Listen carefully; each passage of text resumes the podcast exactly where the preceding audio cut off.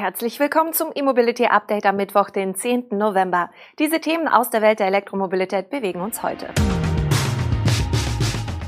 Elektroautos von Apollo, Elektro-Lkw Hometruck aus China, Volkswagen startet ID4 Vorserie in Emden, Serienproduktion des BMW CE04 angelaufen und neue Elektrofähre in Rostock.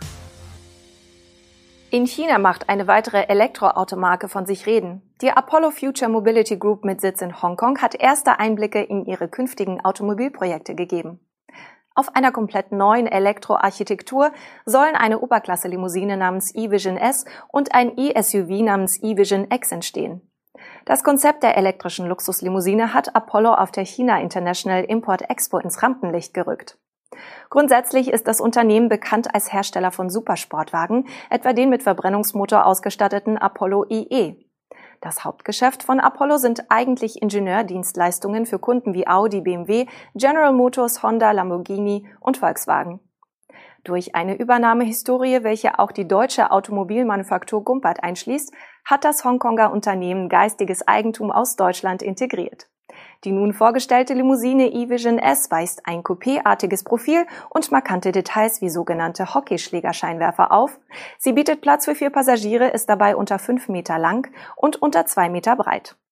Zum SUV-Ableger e-Vision X sind noch keinerlei Spezifikationen bekannt. Basieren werden beide Fahrzeuge mit der Tesla-ähnlichen Namensgebung auf einer eigenen Elektroplattform mit 800 Volt Technik und zwei Axialmotoren an der Hinterachse.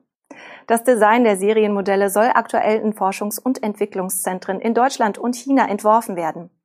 Alles in allem habe Apollo nach eigenen Angaben umgerechnet bis zu 47 Millionen Euro in die Forschung und Entwicklung seiner Fahrzeuge investiert. Weitere 31 Millionen Euro sollen für den Aufbau einer Produktionsbasis in China vorgesehen sein, heißt es. Die Werte wirken auf den ersten Blick recht niedrig.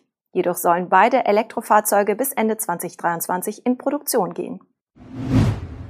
Wir bleiben noch kurz in China. Die Geely-Tochter Farizon hat dort einen Elektro-LKW namens Hometruck vorgestellt. Das Fahrzeug soll es sowohl als rein elektrische Version mit Batteriewechseloption als auch in einer Hybridausführung mit Methanol-Brennstoffzelle geben. Der Produktionsstart und erste Auslieferungen sind für Anfang 2024 geplant. Wie Farizon CEO Mike Fan in einem Interview angab, soll der Hometruck nicht nur in China verkauft werden. Man ziele mit dem Fahrzeug auf Europa, Korea, Japan und Nordamerika. Dieses Produkt wurde mit Blick auf den globalen Markt designt und entwickelt, sagte Fan. Technische Daten zum Antrieb wie etwa die angepeilte Reichweite, die Antriebsleistung, den Energiegehalt der Batterien oder im Falle der Methanol-Brennstoffzelle deren Leistung nennt der Hersteller noch nicht. Auch aus der Mitteilung der Geely Holding gehen keine weiteren Daten hervor. Dort heißt es lediglich, dass ein Fokus auf Fahrer- und Fußgängersicherheit gelegt werde. Im Zentrum stehen aber die Antriebe. Die Architektur sei so ausgelegt, dass der Hometruck eine Reihe von Antriebsoptionen erhalten könne. Neben dem batterieelektrischen Antrieb und der Methanol-Brennstoffzelle wird auch ein Range Extender erwähnt. Die Batteriewechseloption bei der Elektroversion überrascht vor dem Hintergrund der jüngsten Entwicklungen in China nicht. Ende Oktober hatte das chinesische Ministerium für Industrie und Informationstechnologie den Start eines staatlichen Batterietauschpilotprogramms für Elektrofahrzeuge in elf Städten angekündigt. Auch für Lastwagen. Zudem soll der Hometruck so gestaltet werden, dass sich seine Fahrer darin besonders wohlfühlen. Der Umbau des Standortes Emden zum ersten niedersächsischen Werk für Elektroautos befindet sich laut Volkswagen auf der Zielgeraden. Die ersten Vorserienfahrzeuge des ID4 werden bereits im Karosseriebau, der Lackiererei und zeitnah in der Montage gefertigt. Im Frühjahr 2022 soll die Volumenproduktion beginnen. Dass in Emden ab 2022 MEB-Fahrzeuge gebaut werden sollen, wurde im Sommer 2019 beschlossen. Seit Juli 2020 liefen die Umbauarbeiten an, parallel zur Fertigung des Passat.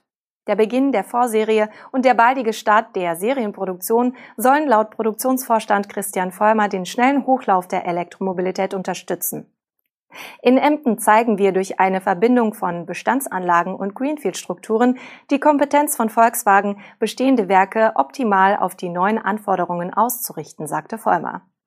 Wesentlich sei dabei eine deutlich gesteigerte Produktivität. Das Thema ist in den vergangenen Wochen bei Volkswagen viel diskutiert worden.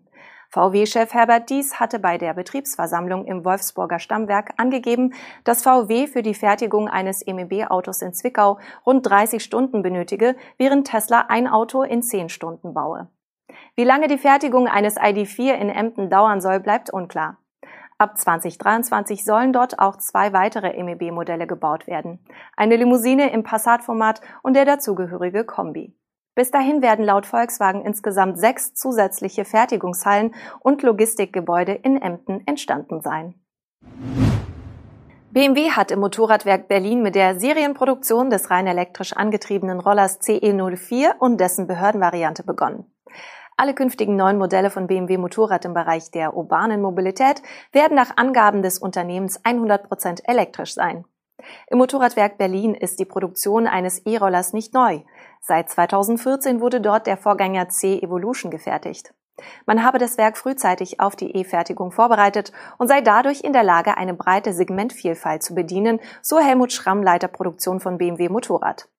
Für die Montage des CE04 ist laut BMW auf einer Fläche von rund 1000 Quadratmetern eine hochflexible modulare Montagefläche entstanden.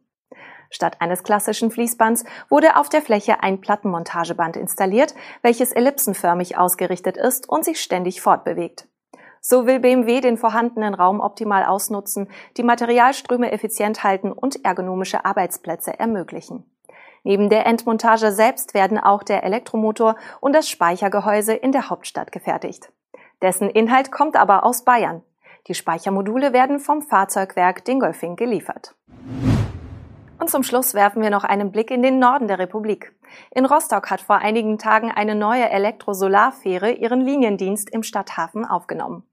Die E-Fähre hört auf den Namen Warnow-Stromer und überquert die gleichnamige Warnow im 30-Minuten-Takt zwischen Gelsdorf und der Innenstadt. Gebaut wurde die Fähre bei Ostseestahl. Mit einer Länge von 19,90 Meter und einer Breite von 6,60 Meter bietet sie Platz für 80 Passagiere und 15 Fahrräder. Die Höchstgeschwindigkeit liegt bei 14 kmh. Die nötige Energie für die zwei 45 kW starken Ruderpropeller liefern Batterien mit einem Energiegehalt von insgesamt 230 Kilowattstunden. Immerhin 36 Solarmodule auf dem Dach sollen die Batterien fortwährend aufladen. Ob es auch eine externe Lademöglichkeit gibt, geht aus der Mitteilung zum Start nicht hervor. Nach Straßenbahn und Bus beginnt nun auch auf dem Wasser das elektromobile Zeitalter, frohlockt die Rostocker Straßenbahn AG als Betreiberin der Fähre. Emissionsfrei und klimafreundlich über die Warnow, damit sei Rostock auf einem sehr guten Weg, heißt es. Noch ein Grund mehr für einen Besuch in der Hansestadt. Das war unser E-Mobility Update am heutigen Mittwoch. Wir wünschen Ihnen einen tollen Tag und sind morgen mit der nächsten Sendung wieder zurück. Tschüss.